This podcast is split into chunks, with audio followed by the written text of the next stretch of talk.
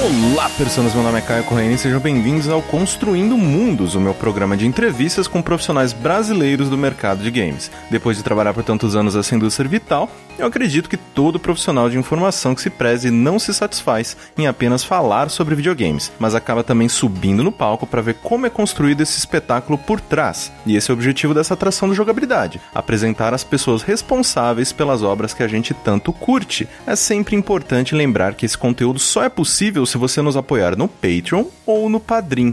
Então entre lá no patreon.com jogabilidade ou padrim.com.br jogabilidade. Minha convidada de hoje é Maíra Testa. Maíra é game designer na TEPS, mas já passou por diversas empresas aqui no Brasil, como a Hive, a Idealista e a Insólita. A gente conversou muito sobre game design, sobre narrative design e muitas outras coisas. Ouve aí que foi uma aula.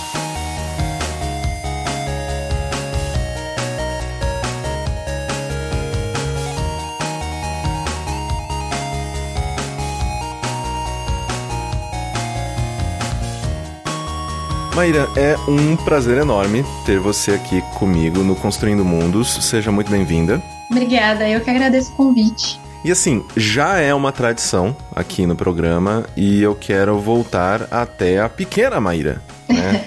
Desde pequena você já gostava de games, você sabia que era com isso que você iria trabalhar. Como que foi a sua relação com os games, né, na sua juventude até você perceber que era isso que você queria fazer profissionalmente? Olha, eu jogo desde muito pequena. Eu tenho muitos primos. Eu tenho dois irmãos mais velhos e são uns dez primos homens. Eu era a única menina no meio deles. Caramba! É, desde muito pequena, assim. E aí eles jogavam muito videogame, claro. E eu era café com leite, que jogava junto com eles, então eles me davam o controle quebrado ou o controle desligado. Falavam, você é aquele que tá escrito CPU.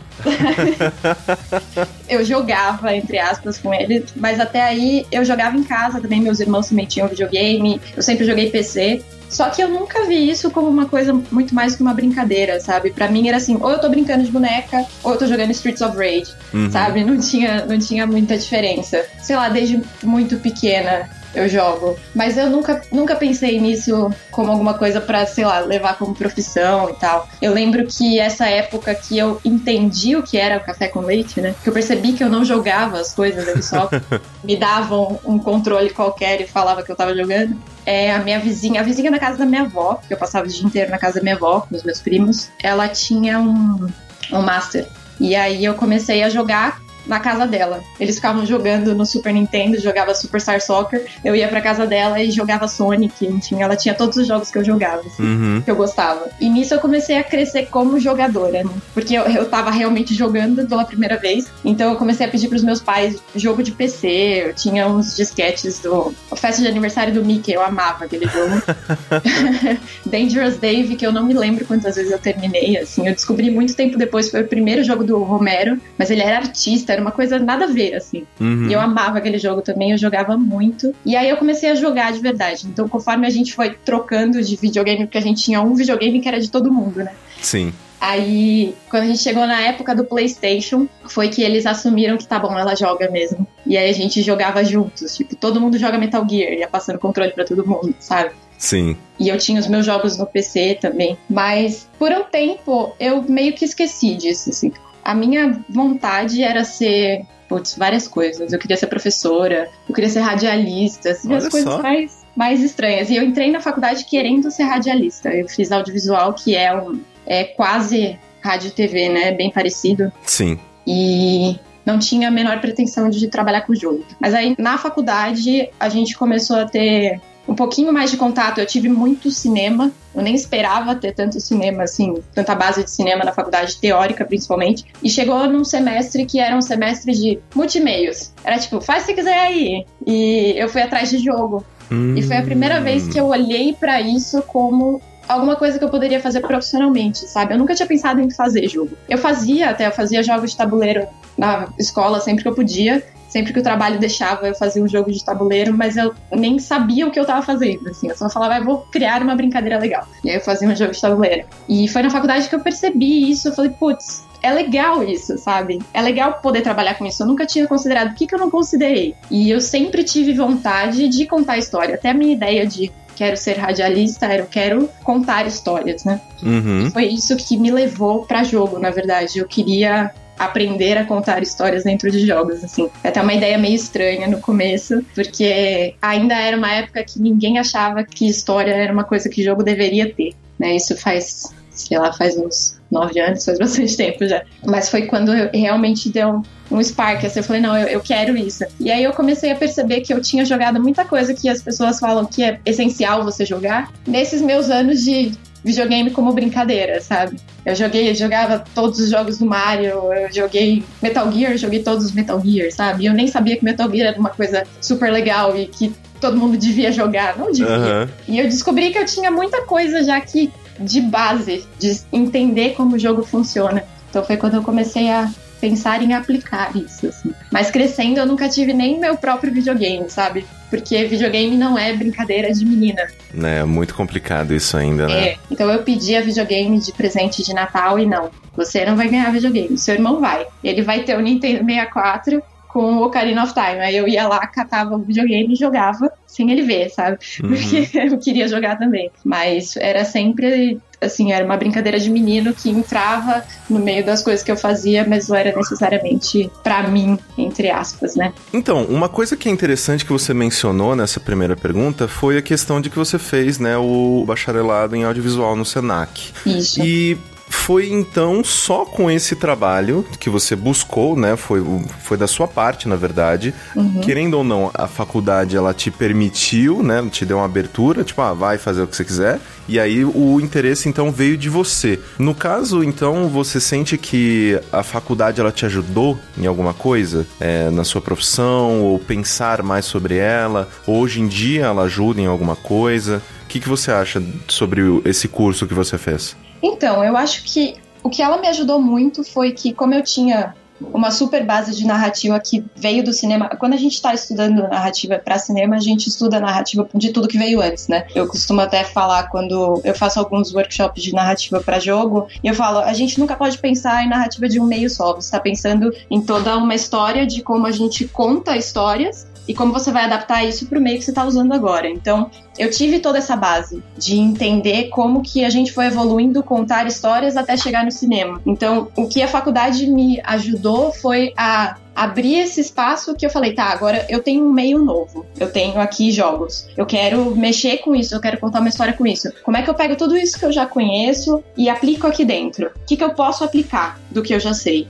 né? Então acho que me ajudou muito e continua me ajudando, assim. Eu não considerei fazer design de games, eu cheguei a ver o curso, era um curso meio novo quando eu entrei na faculdade, acho que estava na segunda ou terceira turma. Uhum. Mas eu falei, ah, eu acho que é muito específico. E eu tava meio assim. É uma idade estranha para você escolher o que você quer fazer da sua vida, né? Eu tava meio receosa de pegar uma coisa super específica e depois não gostar e falar, meu, o que, que eu vou fazer com isso na minha vida, sabe? Sim. Então, mesmo eu tinha uma super ideia de que eu queria fazer rádio, mas eu fui fazer um negócio mais aberto porque eu tinha mais possibilidades se eu descobrisse que não era aquilo que foi que aconteceu, né? Eu poderia mudar ainda e eu poderia usar aquele conhecimento como base para eu fazer outra coisa. Então acho que nisso foi muito útil para mim. Esse semestre que, né, que aconteceu de eu querer mudar para jogos, ele era era mais pra gente experimentar como você podia criar experiências em outros meios, enfim. E o que eu fiz na época, eu comecei a estudar jogo porque eu tava fazendo um ARG. Pra você ver como faz tempo, né? ARG, ninguém mais faz ARG hoje em dia. Na época que ARG era cool, né? Na época que, que ARG Hoje em dia as pessoas que... ficam só bravas. Tipo, ah, libera logo o que você quer falar aí, vai, coloca logo no ar. Era na época que, assim, a galera fazia comunidade do Orkut com teorias do ARG e tal. Uhum. E a gente chegou a ter uma comunidade de jogadores até, foi bem divertido. Mas foi nessa época que eu falei, pô, que legal, né? Eu tô conseguindo. É tipo, eu não tenho nenhum controle. Tem uma grande diferença do que você conta com um filme para o que você conta com um jogo. No filme você tem controle total. Você pode dar o controle para o espectador dele estar. Tá de como ele vai interpretar aquilo. Mas como você está contando é você 100%. Exato. E a diferença que eu senti muito claramente é que eu não tinha mais esse controle, né? Eu, eu não controlava como eu estava contando, eu controlava mais ou menos o que eu estava contando, assim. Acho que foi isso que me atraiu muito. Foi uma experiência legal, eu acho que me ajudou bastante. É muito legal você ter conhecimento teórico de qualquer coisa, né? Até hoje, eu, eu sempre que eu acho algum assunto que eu gosto, eu vou atrás de estudar ele um pouquinho mais a fundo, porque eu acho que qualquer faculdade é isso que ela faz por você. Ela vai te dar a base de conhecimento, mas de qualquer forma depende do seu esforço você transformar isso em alguma coisa, né? Então foi, foi muito útil, eu achei. Com certeza. Uma coisa que eu acho interessante que você comentou, né, que você ter toda uma bagagem, né, sobre a maneira que a gente conta histórias e a particularidade dos jogos, né, sobre isso, eu acho muito interessante nessa questão, né, da evolução de querendo ou não, a gente começa contando histórias às vezes sentado ao redor de uma fogueira, evolui para uma peça de teatro, que uhum. evolui às vezes, né, para o cinema. E nos jogos é uma coisa, isso que você falou para mim é importantíssimo, né, de que a partir do momento que um jogo ele tá na mão de alguma outra pessoa, ele não é mais só seu. Porque, uhum. né, num cinema, se você fecha os olhos, o, o filme não espera você. Ele continua né? Se você às vezes tá conversando, tá paquerando alguém, é, você não vai ver. O filme foi e ele aconteceu e você não o experienciou. O jogo, ele é intrínseco à necessidade da sua participação. Por isso que eu acho que contar histórias num jogo, principalmente se você quiser é, fazer isso de uma maneira impactante, eu acho que o, nos jogos é o melhor meio. Porque Sim. você coloca o controle na mão da pessoa, as decisões na, na, mão da pessoa, por mais que às vezes ela não possa escolher um diálogo ou, ou apenas esteja experienciando o que um personagem escrito por outra pessoa está falando, mas a ação, o ato de continuar aquela jornada é do jogador.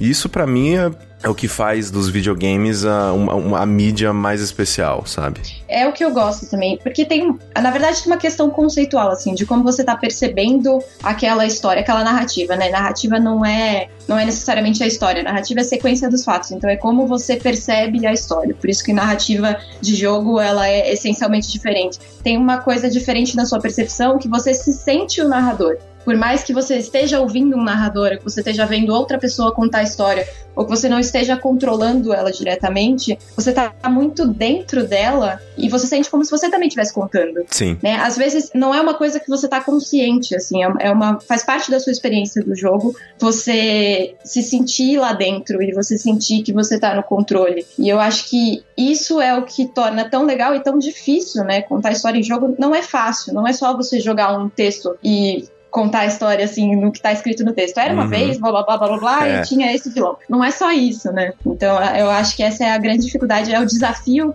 que é legal, que deixa muito legal. Sim, sim. Uma coisa que é até interessante, né? Esse negócio de você acabar contando a sua própria história, porque afinal de contas você é um participante ativo naquilo, uhum. é até uma, uma, uma tática bem clássica e tradicional do é, protagonista mudo, do protagonista que, né, ele, ele só se adequa a você para que você realmente se sinta ainda mais próximo, né? Que você é, não tá pra... só controlando um personagem que tem, né, suas características, sua personalidade. Não, você tá controlando você, porque ele é basicamente um avatar ali, né? É, é a mesma coisa de quando você tá dirigindo um carro e alguém bate no seu carro, você não fala bateram no meu carro, você fala bateram em mim. Sim. Né? Quando você tá controlando um personagem no jogo, você não fala bateram no meu personagem, você fala bateram em mim. É a mesma coisa, assim, você tem essa sensação de que é você ali dentro, porque você tá controlando, você tá dando as ações dele, então você sente que você é ele. Né? Acho que isso é a coisa muito legal, assim, que eu comecei a explorar naquela época, que eu comecei a entender como funcionava, porque uma coisa é a gente jogar, e isso eu, eu acho muito importante de entender, porque para mim isso no começo foi muito difícil, de separar, e é uma coisa muito difícil de separar para todo mundo que tá começando a fazer jogo. Uma coisa é você jogar, outra coisa é você fazer. São coisas completamente diferentes. Porque jogar muito jogo não te dá o ferramental para você fazer. São coisas diferentes. É importante você jogar, é importante você entender como jogos funcionam, conhecer o máximo de jogos que você conseguir, mas não é só isso que vai te mostrar como fazer, sabe? Tem outras dificuldades no meio, outras coisas um pouquinho mais complexas de como você tem que pensar o jogo, porque de novo, quando você tá jogando, você tá dentro da experiência. E você fazer, você tem que olhar de fora, que é um exercício bem complicado, assim, bem complicado. É você pegar essa experiência que você tá imerso e você olhar ela como se fosse um espectador e falar, tá, como é que eu vou fazer ele se sentir dentro dessa cena agora? E, isso é muito difícil. Sim. Eu, eu já tentei programar algumas coisinhas bem simples e tal, e eu digo que foi, assim, de longe, uma das tarefas mais difíceis da minha vida. É bem difícil, cara. Porque é difícil. qualquer, qual, cara, qualquer coisa. Pensa no jogo mais simples do universo. Ele é muito complexo. É. Muito. É, é muitas variáveis acontecendo ali ao mesmo tempo. Tem que, muitas coisas. E justamente isso, você tem que considerar que você não tem o controle. Não tô falando só de história, de tudo. Você não tem o controle o tempo inteiro. Você não tá controlando exatamente o que o, que o seu jogador vai fazer. Mesmo que você vai.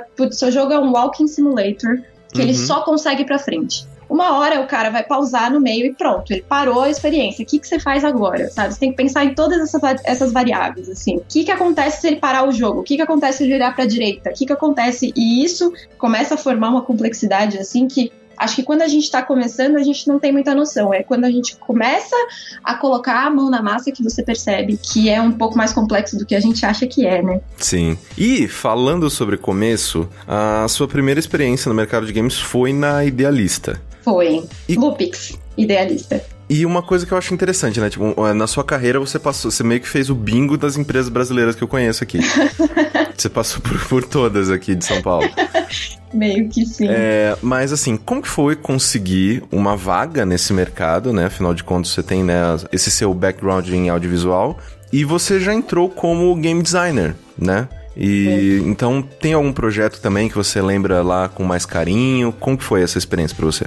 Então, na verdade, na faculdade, quando eu falei, tá bom, vou fazer jogo legal, o que, que eu faço agora? Eu tô quase acabando a faculdade de audiovisual, não vou sair daqui agora. Especialmente porque, né, tem toda uma bagagem aqui que eu acho super legal de usar. Então, a proposta foi eu e uma, uma amiga minha, a gente falou, vamos fazer um, um jogo, né, vamos fazer pelo menos o projeto de um jogo e a gente tentar linkar tudo que a gente aprendeu na faculdade com esse jogo e tal. E na época, como a gente não tinha aula de programação e várias coisas que a gente precisava para fazer, a gente não podia entregar como TCC um jogo programado, Hum, porque não fazia parte da grade, então a gente não podia. Mas a gente podia fazer um projeto que era todo o planejamento. Então tinha toda uma pesquisa e tinha o- o- até o GDD, tinha tudo. Então a gente fez um jogo, né? Só não programou, mas a gente fez um jogo, fez todo um planejamento e apresentou isso como TCC. E na nossa banca tinham pessoas que eram de jogos, mas trabalhavam com jogos. E foi daí que veio o convite para, na época era Lupix, depois virou Idealista,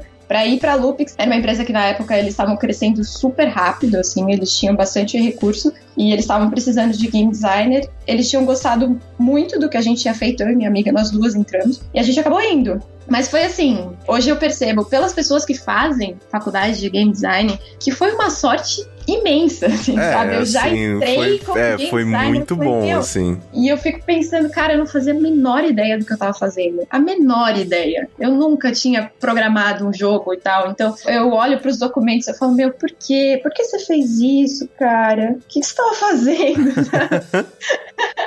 Mas na Lupix eu fiz alguns dos melhores amigos que eu tenho até hoje. A gente conversa todos os dias desde então, que é a galera daquela época, assim. Acabou que nenhum dos projetos que a gente fez foi pra frente, porque a empresa, quando eu saí, foi quando a empresa declarou falência e fechou mesmo. Uhum. A gente tinha muito recurso, muita gente, mas acabou que, tipo, ah, projetos legais, projetos legais, não deu certo, né? Então, Sim. a empresa fechou. Aí, mas eu fiz esses amigos pra vida inteira, assim, lá. Então, acho que é o que eu levei de mais legal. São, são pessoas muito legais. A Thaís Violet, Sim. ela trabalhava comigo lá, então nós somos amigos desde aquela época. O Thiago, do Distorções, Distortions, que é um jogo que tá pra sair agora. O Tuba, Homem Barata, também tá fazendo o jogo. Enfim, uma galera, uma galera. E foi muito bom conhecer eles naquela época. Acho que é o que eu tirei de melhor, assim. E eu também tirei muitas lições de como não fazer coisas, né? o que é- foi muito importante, assim. Eu quebrei bastante a cara naquela época de ou não saber o que tava fazendo, ou de então tá fazendo errado, ou de sabe, como não gerenciar um projeto, assim, e é muito bom a gente aprender com os nossos erros. Eu acho que foi uma experiência maravilhosa nesse sentido. E você roubou no jogo porque você pulou o QA. Pulei, Você foi direto pra game design. Isso, é muito feio. Muito que feio. é o caminho, caminho natural, né? Eu Exato. pulei que é as pessoas, até hoje, as pessoas que trabalham comigo me zoam por causa disso, especialmente por causa do meu sobrenome, né? Se eu tivesse sido QA, teria sido maravilhoso. Maíra testa, deixa que ela testa. E eu não passei pelo QA, realmente, eu, eu cheatei. nesse sentido. Eu senti um pouco de falta, na verdade, porque QA não é só uma escada para virar GD. Sim. Que é importante demais, assim, é muito importante. Eu não sei se eu posso falar palavrão, mas que é importante pra caralho. E eu senti falta em quase todas as empresas que eu trabalhei que não tinham o QA. E eu senti falta de ter o conhecimento que o QA tem. De olhar para um jogo e entender não só como ele funciona, mas como ele poderia funcionar melhor. Né? Que A não é só pegar bug, também é qualidade. Então, Sim. Que, que, o que, que esse jogo poderia fazer melhor do que ele faz? Por que é que ele não, não tá sendo legal pro jogador de alguma forma? O que, que tá errado nele? Eu acho que essa é uma visão muito, muito boa para se ter como game designer, que eu aprendi na marra. Né? Eu aprendi jogando jogos dos outros outros jogos de outras pessoas ou de amigos meus e fazendo esse exercício de olhar e falar o que, que podia ser melhor aqui, o que, que não tá muito legal, o que, que a gente podia deixar uma experiência mais bacana. E isso eu fui aprendendo batendo e apanhando.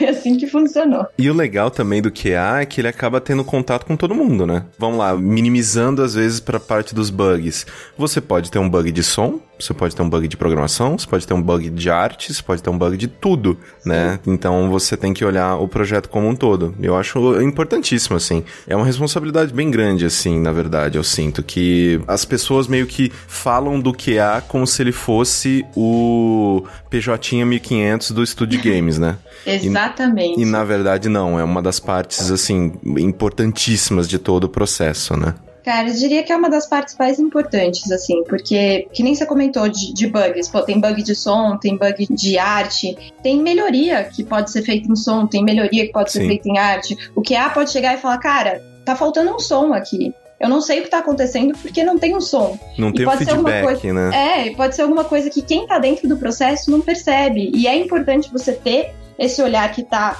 é o olhar do seu jogador, o que há o representante do seu jogador dentro do estúdio. Então, é super importante, porque a gente precisa do ok dele para falar: isso tá bom, a gente pode lançar. E eu acho que tem muitos estúdios que menosprezam isso. Não tem QA, acha que qualquer um pode fazer porque QA é achar bug. E não é isso, sabe? É uma coisa muito importante para se ter dentro dos estúdios, assim. Exato. Um dos meus grandes amigos que trabalha comigo hoje é um dos melhores QAs que eu conheço. Talvez o melhor QA que eu conheço, que é o Marcos Melim. Ele trabalha como QA há muito tempo na indústria de jogos. E assim, a maior resistência que ele enfrenta é essa, é do, do estúdio achar que o QA não importa ou não querer ter QA. E ele bateu o pé e falou: não, cara, você precisa, sabe? Como é que você vai lançar um negócio sem qualidade? Tudo bem que ele funciona, mas ele não é bom. E aí? Isso é um fator muito determinante no sucesso do seu jogo, sabe? Sim. Antes da gente continuar, né, na cronologia da sua carreira e tal, eu queria conversar um pouquinho mais sobre game design. Uhum. Né? Game designer, para mim, sempre foi a atividade mais interessante, né, em um estúdio de games e eu quero que você desmistifique isso para mim e para nossa audiência, né?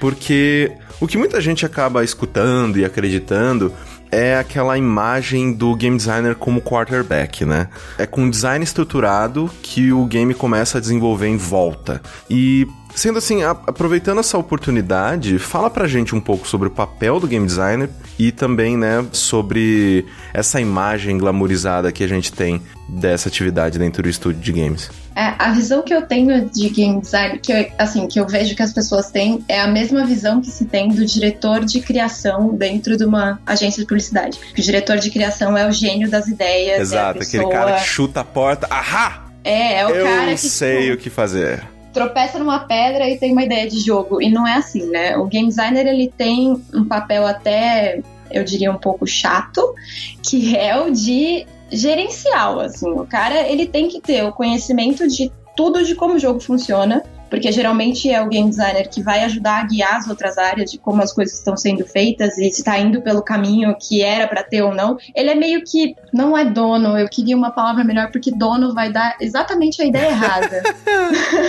Mas ele assim, ele entende o jogo. Esse é o papel do game designer. Você tem que ser o cara que entende o jogo. Você também vai ser quem vai criar as regras, você também vai ser o cara que vai criar a narrativa, você também vai ser o cara que vai balancear, mas o seu papel é ser o chato que vira pra arte e fala: então, isso é lindo, mas não é isso isso não combina com o jogo, sabe? Uhum. Eu sei que é lindo, é maravilhoso, mas tipo, não é o que a gente tá pensando, a gente precisa que seja simples. Eu preciso que seja um triângulo, não que seja essa pirâmide maravilhosa que você fez em 3D. Então, tem um pouco desse papel chato e também a gente tem essa noção, essa ideia de que ele centraliza tudo, né? Justamente porque ele tem que ter o conhecimento de tudo dentro do jogo, mas game design não funciona sem programação, game design não funciona sem a arte. Não adianta você ter um design lindo, maravilhoso e você ter uma programação arroz com feijão que é Sim. simplesmente fazer aquilo funcionar, sabe? Eu acho que grande parte da magia do jogo é feita dentro da programação, assim. E, e eu invejo um pouco eles por isso.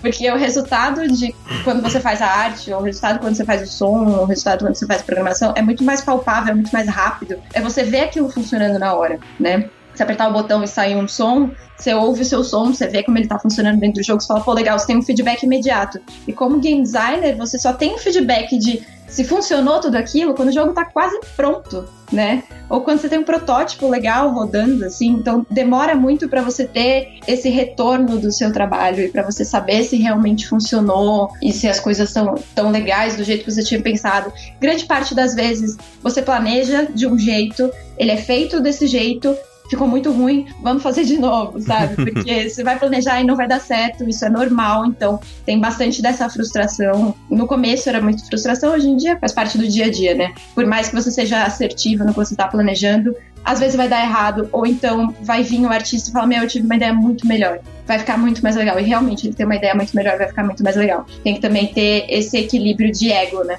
Você Sim. saber que, por mais que você esteja tentando manter uma unidade dentro do jogo, as outras pessoas vão trazer ideias que podem ser melhores, podem funcionar melhor. Ou até, sei lá, uma feature, um sistema inteiro novo que veio do cara do som e funciona super bem dentro do jogo. Então tem que ter essa abertura e também esse autocontrole de o jogo não é seu, o jogo não é seu, você não é o dono. Você é só a pessoa que tá aqui ajudando todo mundo a ficar na mesma página, sabe? Mas ele não é de jeito nenhum o rei dentro do estúdio, assim, não é. Eu acho que o game designer tem que ser o cara mais humilde de todos, assim. Ele tem que bater o pé pelas ideias que ele acha que são essenciais mas também tem que, tem que deixar os outros colocarem as ideias dele dentro do jogo, né? Acho que isso é super importante e é um dos grandes problemas que eu vi em game design nos estudos que eu passei. Quando tinha algum problema, era que o game designer tinha um ego bastante grande. Uhum. E as ideias dele eram palavra final. Funcionassem ou não,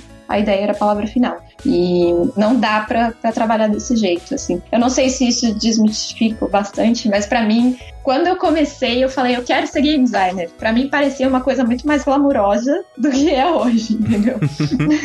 parecia, nossa, eu vou ser a pessoa das ideias. Cara, você não é a pessoa das ideias. Você é a pessoa das planilhas. É diferente.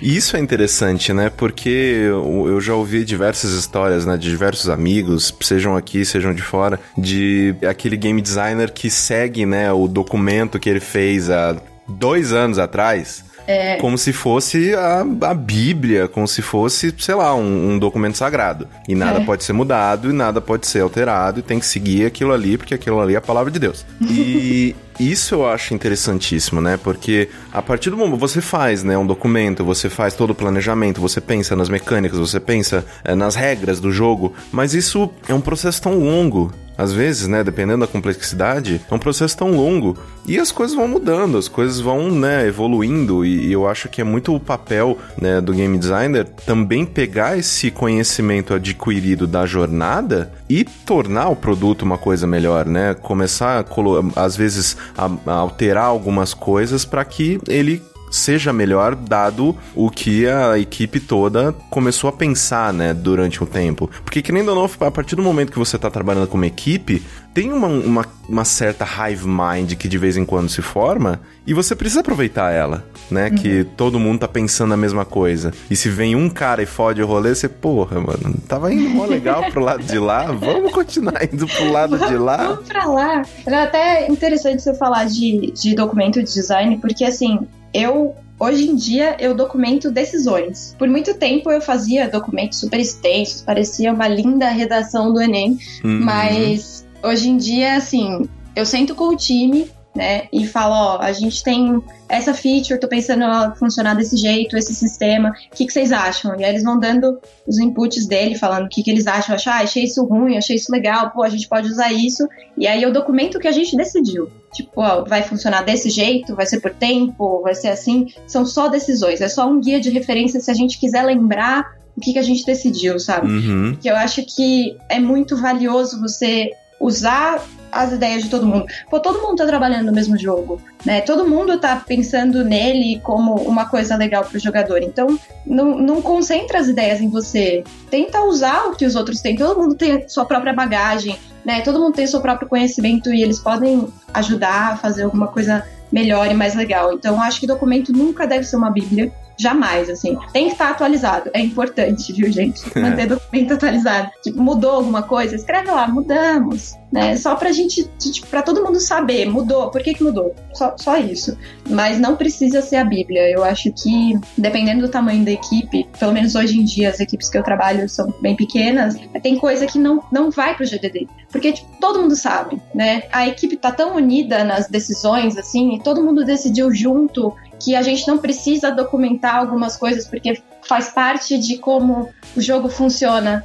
Então, você não precisa escrever aquilo em pedra, porque um dia também pode mudar. Né? Sim. E, ok, agora a gente precisa falar sobre narrative design, porque você foi para Insólita cumprir essa função. Mas antes da gente falar, né, sobre estúdios, projetos que, que tu teve lá e tal, vamos aprofundar um pouquinho aqui. Eu queria pedir para você explicar para os nossos ouvintes o que é narrative design e como isso diferencia das funções de game designer e game writer, por exemplo. Uhum. Bom, narrative design é uma posição meio nova. Aqui no Brasil, inclusive, ela não, não existe muito, é bem raro acontecer. É o cara que. Ele não é o game designer que vai pensar em sistemas, que vai pensar em balanceamento, enfim. Ele é o cara que está pensando apenas em como eu conto a minha história. Isso não é como onde eu coloco meu texto. Isso é dentro de tudo no jogo. Como é que eu vou contar a história? Eu vou botar alguma coisa no cenário? A gente vai ter alguma cutscene? A gente vai ter alguma coisa, algum elemento no personagem que vai mudando conforme ele vai ficando mais forte ou alguma coisa do tipo. Tudo que dentro do jogo vai contar uma história, o narrative designer tá pensando exclusivamente nisso. É lógico que ele tá trabalhando muito perto do game designer e o game designer tá dando muita ideia para ele ou jogando muito contexto para ele, mas o papel do narrative narrative designer é encher o jogo de conteúdo que consiga levar para a história ou significado, ou enfim, o que a gente quer contar dentro dele. Parece bem abstrato porque é um pouco novo. Ele não é o game writer, porque o game writer é o cara que vai escrever o texto. Sim. Você vai falar para ele, ó, nessa parte aqui vai ter uma cutscene, nessa parte aqui a gente vai contar uma história, vai ter um diálogo, blá blá. O cara que é o game writer, ele vai sentar e escrever todos os textos. É isso. O narrative designer geralmente não escreve textos. Depende também é, do tamanho do estúdio, enfim. Mas geralmente é o cara que só faz planejamento mesmo. E essa é a grande diferença. Não era uma profissão que existia no Brasil, na Insólita foi uma sorte danada também. Quando eu saí da faculdade, eu não, não estava pensando em ser game designer. Eu estava pensando em ser game writer que não existia aqui. Não existia. Não, não tem demanda para game writing no Brasil. Hoje em dia até tem um pouco, mas assim, não é trabalho fixo, né? uhum. Não, não é nada, não era muito fácil de achar. Eu falei, tá, eu quero chegar lá. Como que eu faço? O que, que eu tenho que aprender antes? Falei, antes eu tenho que aprender a fazer um jogo. Então eu tenho que aprender game design. E foi aí que eu fui entrar na profissão de game designer e tal. E depois, muito tempo depois, eu descobri o narrative designer, que eu falei, não, é isso. Eu não quero escrever a história, eu quero fazer isso. É isso que eu quero. E, e aí eu comecei a, a, a ir atrás disso. Na Insólita, Bom, a gente pode falar da Insólita daqui a pouco, mas Sim. era meu papel, na verdade, era level designer. E aí, quando eu entrei lá, que a gente descobriu que aquilo era narrative designer. Não era só level designer. Então eu coloco hoje que é narrative designer porque era isso que eu fazia, mas oh, no papel eu era level designer. Sim. E uma certa vez eu li que eu lembro, né, sempre dessa frase que tipo, é, gameplay is what we do, story is why we do it, né? Ou seja, jogabilidade é o que a gente faz, a história é por que que a gente faz. Uhum. Ou seja, o papel do designer de narrativa é pensar, né, como você havia dito, em como as, ações do personagem podem agir para que no final a gente tenha uma história melhor. né? Afinal, é um jogo, a diferença, né, dessa mídia, a gente tava falando sobre isso lá no começo, a diferença dessa mídia para todas as outras é porque ela é uma mídia ativa. Uhum. E então, na sua opinião, como que a gente consegue oferecer produtos melhores para a audiência, se aproveitando dessa especificidade que é a interatividade, né? Como contar histórias melhores que façam a experiência de um jogo ser melhor? Ó, eu vou dar um, um exemplo que eu gosto bastante, que é do Undertale, sem spoilers, tá? É uma das primeiras batalhas, tem até demo no YouTube, enfim. É uma das batalhas que eu posso contar, que é contra o fantasma, Sim. que é o fantasma deprimido. Sim, E- sim. E é quando você é meio que introduzido um pouquinho melhor na mecânica de batalha do jogo, que é tipo um RPG clássico, você pode escolher ah, bater, falar, fugir e tal. Só que ele é um fantasma deprimido, então é melhor você tentar conversar com ele do que você bater nele. Porque quando você conversa, ele vai ficando mais feliz, porque você tá conversando com ele, ele tava se sentindo muito solitário. E na batalha, quando você vai lutar contra ele, ele usa as lágrimas dele pra bater em você e tal. Mas moral da história, conversar com ele é melhor do que bater. Você tá contando uma história muito boa aí dentro de um jeito muito simples, né? Você tá combatendo um inimigo, só que em vez de ser do jeito clássico, que é bate nele até ele morrer, você tá conversando com ele, que é uma outra ação que tá ali pra você usar do mesmo jeito que você lutar ou que você fugir da batalha, entendeu? Sim, é como Então- se fosse um, um- é, Você pode, querendo ou não, minimizar para um golpe diferente. Exatamente. moralmente, né, e obviamente, né, tipo, isso tem efeitos no jogo posteriormente e tudo mais, mas é uma outra maneira de resolver um mesmo problema. Exatamente. É assim, mecanicamente você tá usando um golpe diferente, mas como contexto, você tá conversando com ele. Então, é um jeito fácil da gente pensar em como que eu posso usar essa interatividade, esse, esse senso de escolha do jogador a favor do meu contexto. Né? Eu coloquei pra ele o contexto, esse é um fantasma triste, ele é muito solitário. O que, que o cara vai tomar de decisão em cima disso? Ele pode decidir bater nele, ele pode decidir conversar. Ele tá usando duas armas diferentes pra tentar resolver o mesmo problema, que é passar do fantasma que tá no meio da ponte, Sim. entendeu? Então, é um jeito simples da gente pensar em como você você usar esse meio e usar as formas de contar uma história a seu favor, sabe? A gente tá dando a escolha pro jogador, você tá dando a escolha. E Undertale tem outras coisas também, que é o modo pacifista, né? Você pode escolher não matar ninguém, enfim. Exato. E é uma escolha. Você tá deixando ele escolher a partir de uma mecânica intrínseca ao jogo, assim, é a mecânica de batalha do jogo, cara. Toda vez que você parar pra lutar com alguém, essa mecânica vai estar aqui. Como é que você toma a melhor decisão do que fazer dentro dela? Isso vai do jogador e muda como você tá contando a sua história. E é uma maneira maravilhosa de você ensinar algo ao jogador, né? Sim. Porque é sempre aquele negócio, eu, eu, eu, eu sei que isso de vez em quando é necessário e não há como fugir, né, do pop-up de ah, veja, aperte tal botão para pular. Obviamente que é muito melhor você ensinar isso pro jogador, né, colocando às vezes, ah, você quer pular? Coloca uma parede na frente dele, vamos ver como que ele sai daí Uhum. né? É muito. Pra mim, eu, eu, eu prefiro, né? Esse tipo de ensinar coisas para as pessoas sem precisar popar, né? Um, um bloco de texto ou ter uma fada chata enchendo o seu saco o tempo todo. É. E isso pra mim é muito mérito, né? De você entender tanto o seu jogo que você entende também a melhor maneira de falar sobre ele, de ensinar ele. Tutorial é uma coisa que não existe fórmula mágica de como fazer, assim, existem trocentos artigos de ah, aprenda a fazer tutoriais e tal, mas não existe fórmula mágica. A fórmula mágica pra mim é faz por último. Seu jogo tá pronto, legal. Eu sei como meu jogo funciona, eu sei tudo que vai acontecer dentro dele. Como é que eu explico pra uma pessoa como isso funciona?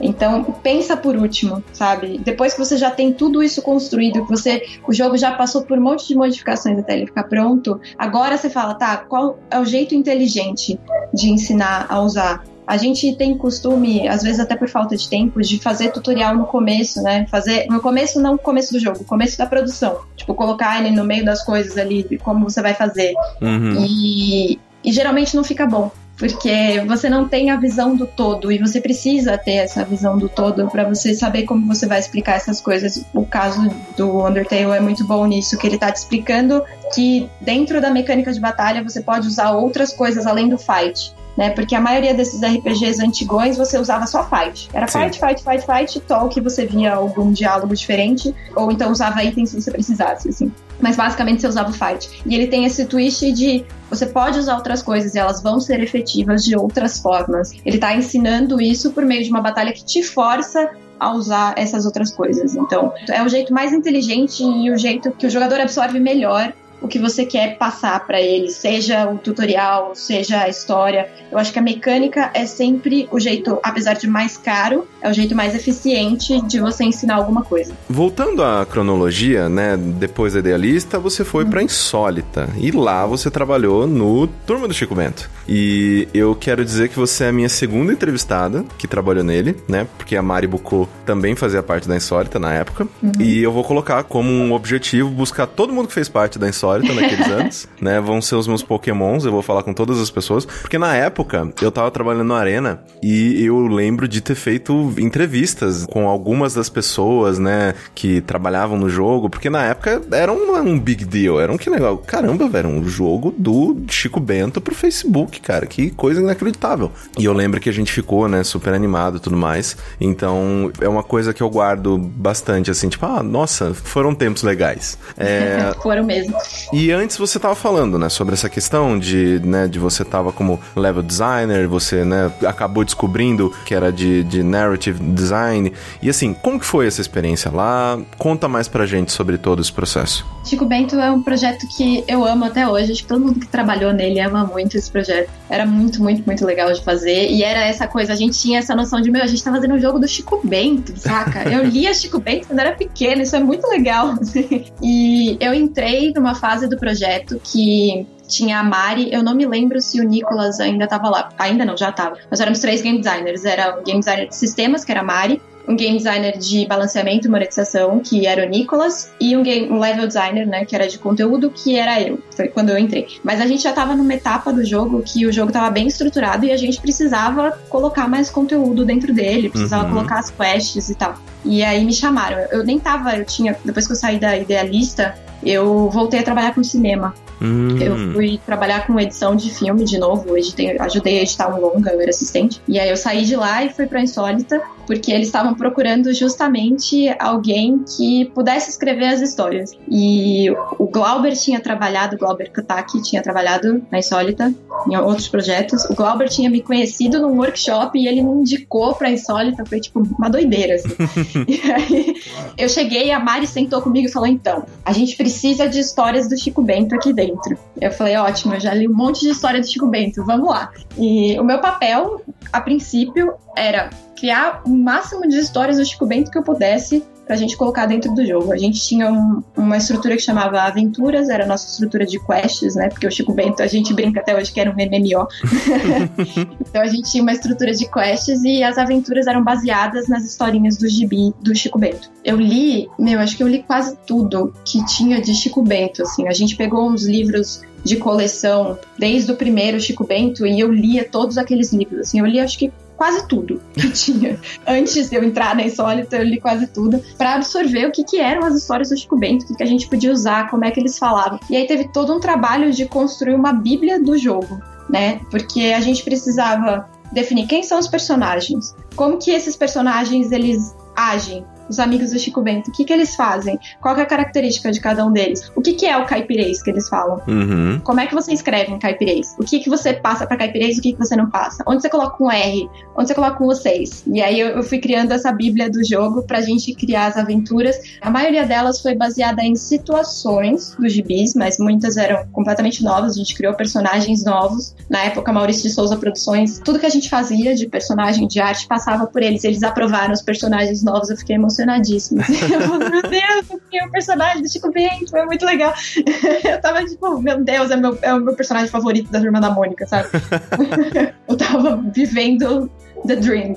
Mas a, o nosso papel era criar quest. Vamos criar quest, criar quest, vamos deixar esse jogo legal e fazer as pessoas quererem jogar não só porque tem o Chico Bento dentro dele, mas porque elas estão vivendo coisas que o Chico Bento vivia nos gibis. E essa era a nossa missão, assim, fazer elas estarem dentro do gibi, que era toda essa particularidade do jogo, né? Então, não só de você ter as aventuras que pareciam com as histórias, mas tinha a fazenda do Chico Bento, tinha a escola do Chico Bento, tinha o Ribeirão, onde o Chico Bento ia pescar, sabe? E a gente usar todos esses recursos e fazer as pessoas ficarem passeando por todos eles, justamente para elas entenderem, assim, todo o conceito do jogo, que era você viver a vida da roça, uma vida calma e tranquila e tal, Pô, como é que você passa isso num jogo de fazendinha, né? Uhum. Mas era o desafio a gente conseguir passar isso tudo no jogo de fazendinha e foi divertidíssimo fazer isso, assim. Acho que é um dos trabalhos que eu tenho mais carinho de lembrar, especialmente porque foi onde eu conheci a Mari e o Nicolas, eles são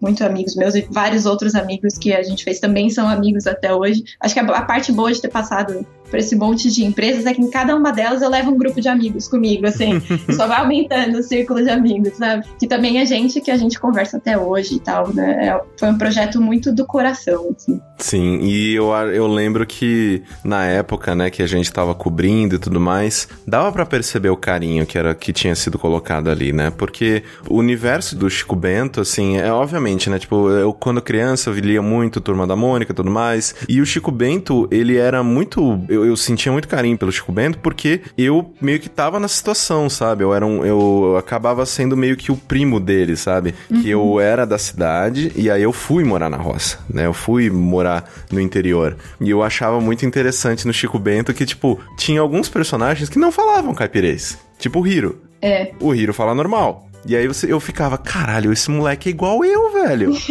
Porque eu não falo igual o pessoal daqui. Dois anos depois eu tava falando igual o pessoal de lá. Mas o Hiro nunca falou daquele jeito. Mas eu achava muito legal, porque eram, eram coisas que a gente fazia também. Que era ir nadar no rio, que era ir pegar, né, fruta no pé. Então, assim, quando eu, eu vi que ia sair um jogo do, do Chico Bento, eu fiquei bem feliz, porque era do Chico Bento e não da Turma da Mônica porque uhum. eu acho que o universo, né, do, do Chico Bento, ele tinha, ele era mais aberto para coisas de, de se fazer e tal, e ah, fora também a questão de que jogos com fazenda aparentemente fazem muito sucesso, né? As pessoas gostam muito de plantar coisas, pegar coisa e tal. Eu acho isso é. muito legal era muito gostoso de fazer, porque assim, a ideia que a gente tinha mesmo no jogo era tá, como é que a gente passa a simplicidade do Chico Bento num jogo que é de. É um management, né? É um jogo que você tem que ir lá cuidar das suas coisinhas e tal. Mas a gente quer passar essa simplicidade, essa leveza. A gente quer que todas as gerações que já leram Chico Bento se enxerguem dentro desse jogo. Então, tinha várias coisas, por exemplo, ah, o Chico Bento cria porquinhos, mas a gente, o Chico nunca mataria um porquinho. Sim. Então ele não pode produzir bacon. Né? É. A gente não pode fazer. O que, que a gente faz ele produzir? Pô, ele vai ter que produzir esterco. Cara, o que, que a gente faz com o esterco? Pô, o que, que o Chico Bento faria com o esterco? Ah, a gente faz uma composteira que vai gerar energia, e aí a gente está ensinando também como é que você gera energia com o esterco e tal.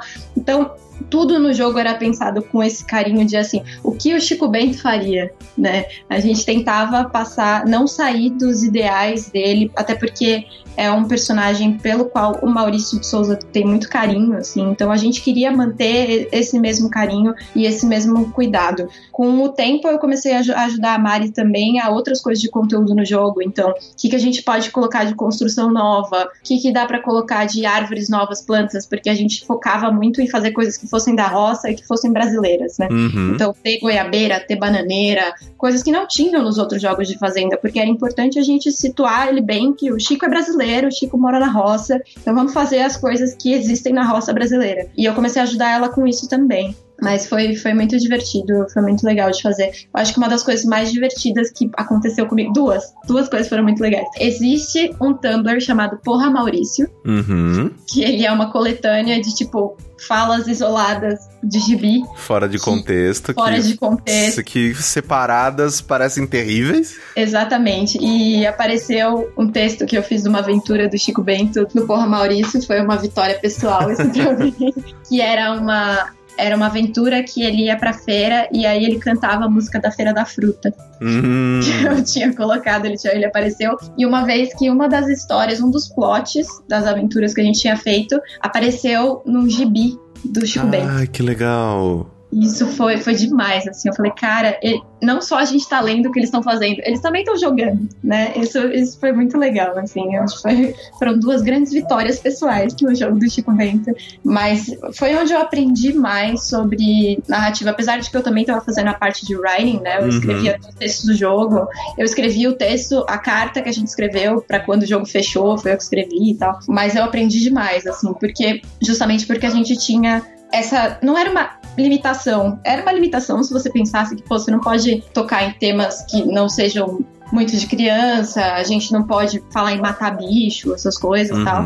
Mas você tinha que pensar no universo dele como um todo, né? Tipo, o que, que acontece se um personagem da cidade vem visitar a roça e tá acontecendo, sei lá, uma quermesse? Como é que ele vai se comportar e tal? E isso é muito de como o narrative designer pensa.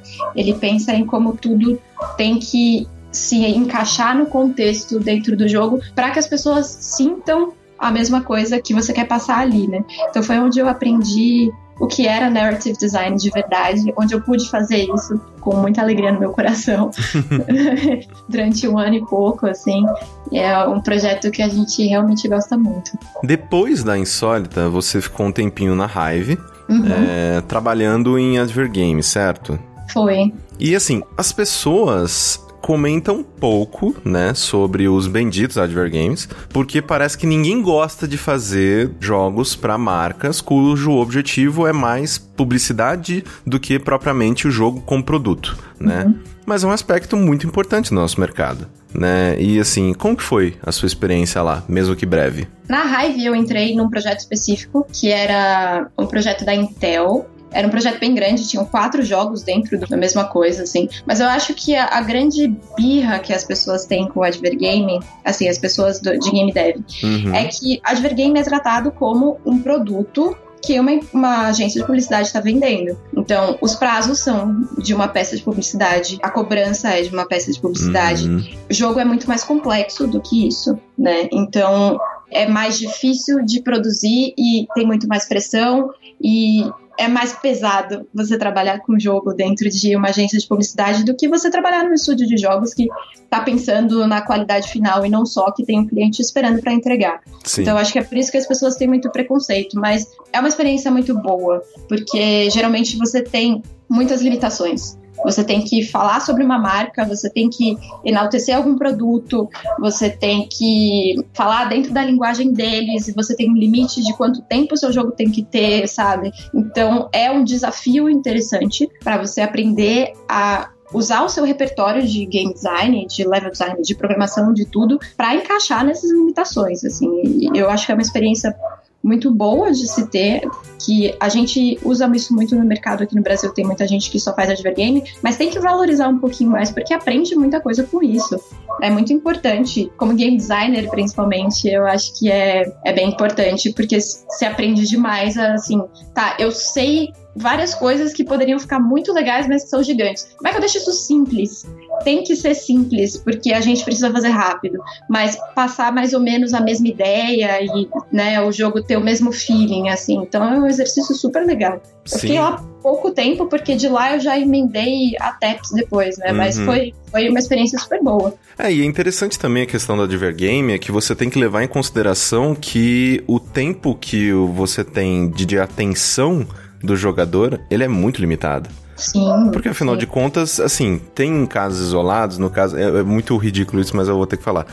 é, teve uma vez que eu, inclusive, eu quero, eu quero muito achar quem trabalhou naquele jogo, só para querer bater nessa pessoa. Porque teve uma época que acho que a Gillette, se não me engano, ela colocou no ar um jogo que você batia falta, né, com o mouse, você clicava na bola e aí ela ia pro gol e tal. E acho que, tipo, quem ganhasse, quem fizesse mais pontos, você se logava. Quem fizesse mais pontos ganhava um videogame, alguma coisa assim. E eu lembro que eu fiquei, cara, dias. Nossa, mas assim, semanas jogando isso, todo santo dia. Eu tinha dois segundos livre, eu ia lá e cobrava duas faltas. Porque eu queria, né, que meu, meu score fosse maior e tudo mais. Isso é meio que o ponto fora da curva. Afinal de contas, eles estão te oferecendo um prêmio para que você continue jogando. Geralmente, você vê Adver Games que querem apenas criar um awareness, né, em cima da marca. Tipo, olha que uhum. legal. No caso do da Intel, né, dos mundos diferentes diferentes, que você passava por diversos estilos visuais e tudo mais, era dos processadores, alguma coisa assim, para mostrar, né? Tipo, ah, olha a evolução dos jogos, como que foi? É, o conceito era, ah, a Intel evoluiu, os jogos também evoluíram é. e a gente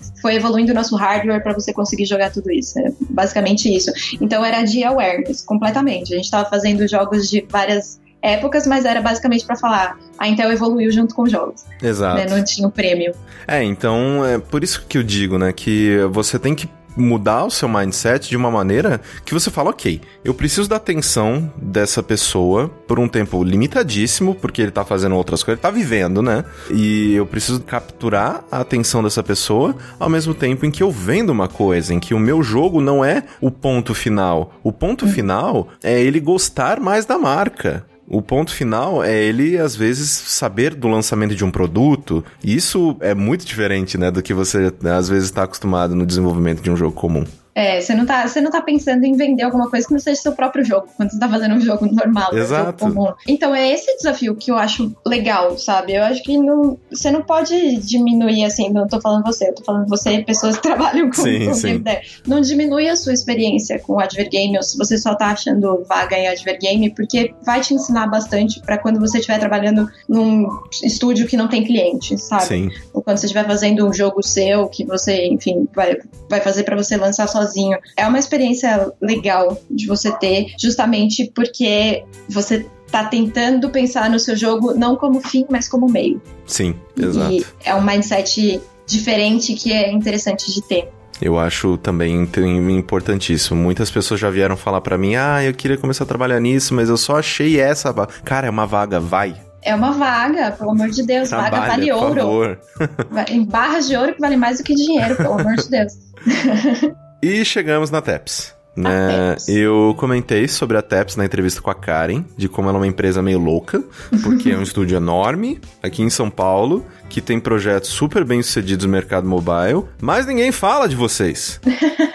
É, então vamos, vamos né, repartir isso aqui em algumas partes. Primeiro, me conta como é que você entrou lá. A TEPS estava, na época, estava com uma vaga aberta de game design, vagas unicórnio, né? É na época que, tipo, meu Deus, uma vaga de game design, vamos todos! Ah! e aí, eu não lembro como eu achei a vaga, eu sei que eu, eu não lembro se foi indicação de alguém, eu sei que eu fui fazer a entrevista, eu fui, assim, morrendo de medo, que falei, cara, eu não tenho tanta experiência, assim, de game design e tal, mas eles enfim, conversei com os chefes, o Flávio e o Renê, são os donos da empresa, e a gente se entendeu tal, e eu entrei na empresa e era assim, era muito louco, cara. Era muito louco. Era uma época que a TEPS funcionava, era um estúdio pequeno, de menos de 20 pessoas, e a gente fazia, lançava um jogo a cada duas semanas. Meu Deus. É, era uma doideira. Não, é, assim, eu, eu, foi que eu conversei com a Karen no, no último episódio. Eu falei, meu, eu entrei no site dessa porra dessa empresa, tem mais de 150 jogos lá, cara. Sim, Aí eu fiquei mesmo. assim, meu, como? Como? Como sai tanta coisa de lá? Então, a gente tinha, na época, a empresa tinha chegado no modelo de trabalho que a gente conseguia fazer jogos muito rápido. Porque a gente fazia, a gente fazia reskin também, então uhum. pegava outros jogos nossos que tinham funcionado e fazia coisas parecidas. E a gente tinha uma biblioteca que os meninos tinham criado de programação bem grande que a gente conseguia fazer coisas muito rápidas, assim, a gente ia combinando mecânicas e tal. E era uma época que pro G10 era, cara, pau na máquina, assim, vamos lá, vamos lá. Toda semana a gente apresentava ideias novas, umas caíam, outras ficavam, as que ficavam a gente desenvolvia e vai, vamos todo mundo fazer. E a gente fazia um jogo a cada duas semanas, assim. Foi, eu aprendi demais, demais. Eu apanhei bastante também no começo, porque era a minha primeira experiência de game design do começo ao fim né? Eu entrei na Insólita. Na Idealista a gente não fechou nenhum jogo. A empresa fechou antes da gente lançar os jogos. Na Insólita eu entrei, o jogo já estava correndo, apesar de que a gente lançou o jogo, enfim. Uhum. Na Hive eu entrei como level designer, o jogo foi lançado, tal, mas eu também perdi um pouquinho do começo do processo. E na TEPS, de repente, a cada duas semanas eu tinha um processo inteiro. Sim. A cada duas semanas eu começava, acompanhava e o jogo lançava. Começava, acompanhava, o jogo lançava. Então foi muito, muito, muito bom para mim. Eu aprendi demais nesse tempo. A gente tem uma coisa de Lean Startup, de livros de, de Lean Startup, que diz: se você vai falhar, falha rápido né? Então a gente fazia muitas coisas muito rápido, porque se o jogo não desse certo, daqui duas semanas tinha outro, e daqui duas semanas tinha outro. Então a gente a gente ia produzindo bastante com essa noção de que a gente não vai acertar sempre. Especialmente em, em mercado mobile, é muito difícil você acertar. Sim. Mas esses pequenos erros vão fazendo a gente melhorar cada vez mais. Você só melhora, só melhora, você vai iterando em cima disso. E aí os próximos jogos são sempre melhores. Porque a gente vai pegando tudo que a gente aprendeu com os outros e põe nesse. Tudo que a gente aprendeu e põe nesse. E esse conhecimento era muito rápido, esse processo era, era muito, muito importante. E aí, nesse período que a empresa ainda funcionava desse jeito, eu fiz tipo 20 jogos. Meu Deus. Foi uma coisa assim, um número absurdo. A gente, o game designer mais antigo da casa, que é o Pedro, Pedro Câmara. O Pedro, acho que ele já perdeu a conta de quantos jogos ele tem. Ele tinha mais de 60, assim, é uma coisa insana. Muitos jogos. Mas por causa disso, porque a gente estava sempre fazendo muito rápido e a gente estava sempre concentrado em produção, eu acho que a Teps nunca fez muita autopropaganda né? A gente só trabalhava, a gente uhum. vamos trabalhar. Muitas pessoas que entram na TEPS falam: Meu, eu nunca tinha ouvido falar da é. TEPS. Eu tinha jogado jogos, não sabia que era de vocês, sabe? Umas coisas assim. A maioria das pessoas me fala isso. Eu não sabia que esse jogo era de vocês. Pô, é você que faz esse jogo? Que da hora. Mas é. Isso foi mudando um pouquinho com o tempo, esse processo. A gente começou a fazer uns projetos um pouquinho maiores. Hoje em dia a empresa trabalha com projetos grandes. A gente tem seis frentes de jogos bem grandes que a gente está trabalhando e o ritmo é outro, porque a gente acumulou muito conhecimento dessa época. Muito, muito, muito. A gente aprendeu muita coisa sobre o mercado, sobre os jogos que funcionam e não funcionam, sobre o que, que a gente fez de errado nos jogos, o que, que a gente precisa ter nos próximos. E com esse conhecimento consolidado, a gente consegue fazer jogos melhores, mais robustos e tal. E é o que a gente está fazendo hoje na TEPS. E querendo ou não, há também a, a, diferença de que com um maior investimento de tempo e de, né, do tempo de vocês, né, de, de equipe, há também um risco maior, né? Sim, é, tem isso também, mas assim, como a gente já tem muita informação desses quase. Acho que já passou de 200 jogos que a gente fez. Sério, eu, eu, perdi a conta, não tem mais. Acho que já passou de 200. Como a gente tem muita informação desses jogos, a gente é um pouco mais assertivo, né? Sabe mais o que, que é legal de fazer e tal. O risco é maior, mas também o conhecimento, a base de onde a gente está partindo é mais sólida, né? Então, acho que isso faz bastante diferença também para os projetos que a gente está fazendo agora dentro da TEPS. E assim, lá você já fez de tudo um pouco, né? Eu vi, no, eu vi no seu portfólio e tem jogos musicais, tem clickers, você já trabalhou em roteiro, em jogos que tinha né, um maior foco em história, já fez alguns sims. Tem ainda algum estilo de jogo que você não fez e morre de vontade de trabalhar? Olha, eu nunca fiz RPG. Ah lá. RPG eu não fiz, eu tenho vontade de fazer. Mas é, isso é uma característica da TEPS, assim, a gente trabalhava com vários gêneros, vários tipos de jogos diferentes e é, sempre foi muito interessante para os game designers, porque você aprende a fazer tudo né? Já é generalista, game designer no Brasil é generalista, faz tudo, ele já faz balanceamento, sistema, texto, tudo. É uma característica de, da profissão de game designer no Brasil.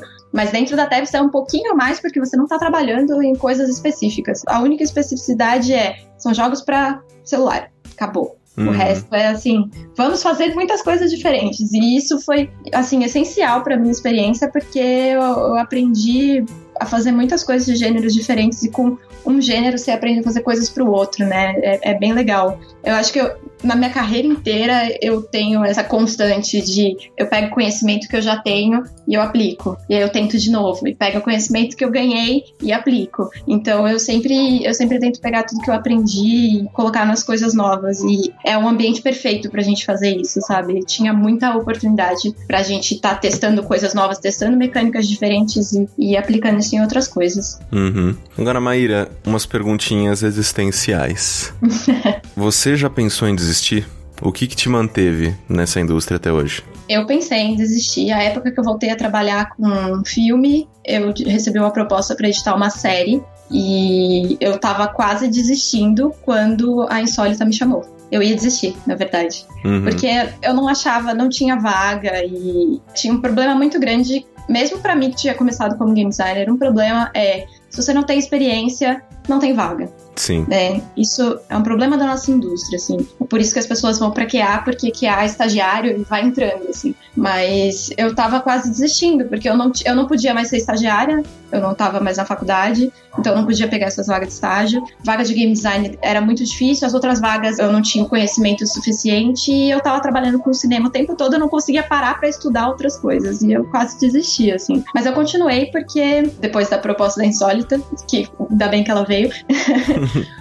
porque eu gosto demais de fazer isso, assim. Eu amo trabalhar com cinema, eu amo trabalhar com edição, mas game design é realmente a minha paixão. Narrative design é a minha paixão, mas aqui no Brasil não tem muito narrative design, então eu sou game designer, mas eu não, não gostaria de, de deixar. É, é gostoso demais trabalhar com jogo, é muito, muito gratificante quando você vê alguém jogando o seu jogo e você vê a pessoa se divertindo, você vê a pessoa rindo, sabe? Às vezes eu encontro alguém no metrô jogando um jogo que eu fiz na TEPS e, meu, isso é, é bom demais, assim. e agora o contrário, né, da pergunta anterior. Para onde que você quer crescer? Né? Para onde que você ainda pretende levar sua carreira, projetos que você sente vontade de participar que ainda não teve oportunidade, esse tipo de coisa? O meu sonho dentro dessa, dessa carreira de games é realmente trabalhar focada em narrativa, mas isso não é, sei lá, eu não vejo isso para agora, assim, porque eu acho que o mercado brasileiro, como ele tá hoje, tá muito legal, né? Eu sei que pode parecer difícil de entrar e tal, mas meu, tá num momento muito bom e eu não queria sair daqui agora. E eu sei que para achar uma vaga disso, talvez eu tivesse que sair daqui agora. Mas no futuro é, eu queria realmente focar em narrativa, porque eu acho que é, sei lá, é, é o meu chamado dentro de desenvolvimento de games. E eu queria trabalhar em algum jogo que seja focado nisso. Não precisa ser AAA, sabe? Algum uhum. jogo, algum jogo focado nisso. Assim, esse ano eu pretendo fazer um jogo meu que tenha foco em narrativa, tá até para portfólio e tal, e para experimentar um pouquinho mais. Eu acho que é esse o meu caminho, assim, eu vou fazer o possível para chegar lá. Mas esse é um pensamento muito diferente, né, de você olhar para o nosso mercado e falar, não, eu acho que aqui é onde eu quero ficar nesse momento, assim. Fala um pouquinho mais sobre isso, né? Fala um pouquinho mais sobre o nosso mercado e qual que é a sua visão dele. Então, é uma visão. Talvez eu tenha essa visão por causa da TEPS. A TEPS cresceu muito nos últimos anos, assim. Eu fiz três anos de TEPS esse mês. Sim. E nesses três anos, a, a empresa, quando eu entrei, tinha 20 pessoas. Agora ela tá, sei lá, cinco vezes maior do que isso ou mais, assim. Tem muita gente boa. E a gente está fazendo coisas muito legais lá dentro. A empresa é muito, é muito gostoso trabalhar lá, o clima é maravilhoso. E eu acho que talvez isso mexa um pouco com a minha visão, assim. Mas não é o tipo de lugar que você fala, eu sairia daqui para ir para fora, sabe? Uhum. Dá muita vontade de continuar trabalhando aqui e falar, meu, eu quero fazer isso crescer, vamos, vamos ficar aqui dentro, vamos fazer todas as empresas do Brasil serem desse jeito. Ia ser muito massa. Então, eu tenho um pouco dessa, dessa ideia de que a nossa indústria pode ser um pouquinho melhor do que ela é, porque a gente já errou muito em muitas coisas. Acho que quase todas as empresas que eu passei faliram, é. né? É. Eu tenho eu sou o Midas da falência, não, gente, não sou. é uma coisa normal de acontecer aqui no Brasil, empresa de games falir. Então, a gente já errou muito, cara. Por que, que a gente não aprende com esses erros? Por que, que as empresas continuam falindo? O que, que tá acontecendo, sabe? E eu tenho vontade de mudar isso um pouquinho. Eu tenho até um, um projetinho que chama Um Sexto de Chance, é no Medium, é um blog no Medium. Ele tá um pouco desatualizado agora, porque depende de relatos de outras pessoas, mas a ideia dele é basicamente a gente fazer um histórico de todos os fracassos da nossa indústria. Porque todo mundo que eu converso de game dev tem pelo menos uma história de alguma coisa que deu errado, sabe? Ou um jogo que não saiu, ou uma empresa que faliu e tal. E todo mundo tem esse fracasso em comum. Todo mundo passou por isso. Por que, que a gente não conversa sobre isso? Né? Por que, que a gente não fala o que, que deu errado. Pô, na minha época foi, sei lá, foi gerenciamento. Ah, não, no meu foi que o jogo era grande demais. Cara, vamos conversar sobre isso. Para as pessoas novas perceberem qual é o erro, identificarem nelas também e tentar fazer a, a indústria melhor, né? A gente precisa se ajudar para fazer a indústria ser melhor. Então, o que eu estava fazendo num sexto era conversar com algumas pessoas, pegar uns relatos delas de, enfim, algum jogo que fez que deu errado, ou alguma empresa que entrou e a empresa faliu, por que, que a empresa faliu, e a gente fazer uns relatos bem humorados, assim, para fazer um histórico mesmo, juntar essas histórias, as pessoas poderem ler tudo num lugar só, dar um pouquinho de risada, porque, né, hoje em dia a gente ri, na época não é legal, mas agora é. a gente ri, mas entender que ó, errou, vamos aprender, vamos fazer melhor. A gente tem espaço para fazer melhor aqui. Cara, a gente forma tanta gente em game design todo ano e quantos por cento dessas pessoas estão trabalhando com jogo? Por que, que elas não estão trabalhando com jogo? Por que, que não tem oportunidade se a gente tem um mercado que tem todo espaço para crescer? O que está acontecendo, né? Por isso que eu tenho vontade de continuar aqui dentro, de ajudar a melhorar, assim, eu acho que é, é importante. Talvez um dia eu acabe saindo por causa da minha pretensão como desenvolvedora. Sim, sim. Mas, mas eu gostaria de ficar para ajudar, né? Pô, gente, vamos lá. A gente consegue. Muito bom. Finalizando, Maíra, eu acho que esse programa inteiro foi, na minha, na minha opinião, foi um grande conselho. Mas que tipo de conselho você pode oferecer para alguém que sonha em trabalhar com games, né? Quais armadilhas você acabou caindo que hoje você pode olhar para trás e alertar para que outros não cometam o mesmo erro que você?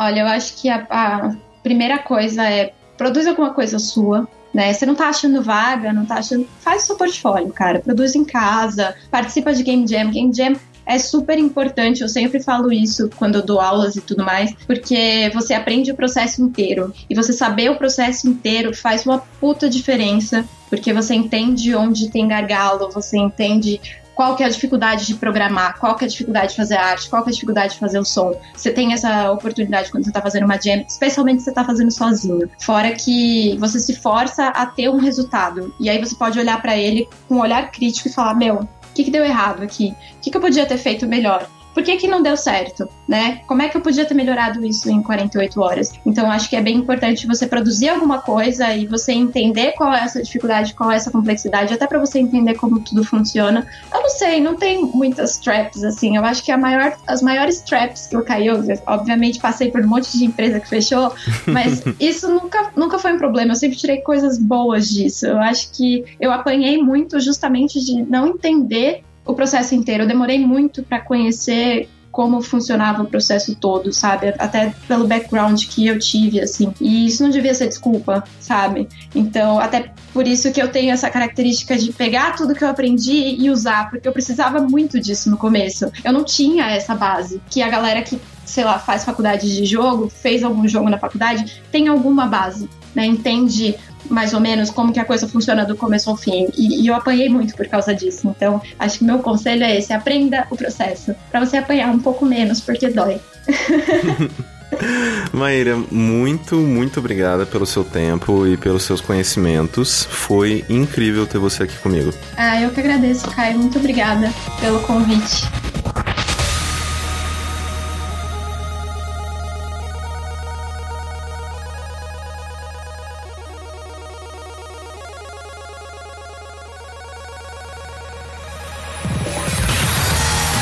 Esse foi o 12 Construindo Mundos. Eu espero que tenham gostado. E com a ajuda de vocês no patreon.com/barra jogabilidade ou no padrim.com.br/barra jogabilidade, eu terei o prazer de convidar diversas outras pessoas talentosíssimas para bater um papo comigo aqui. Até a próxima edição. Tchau, seus lindos.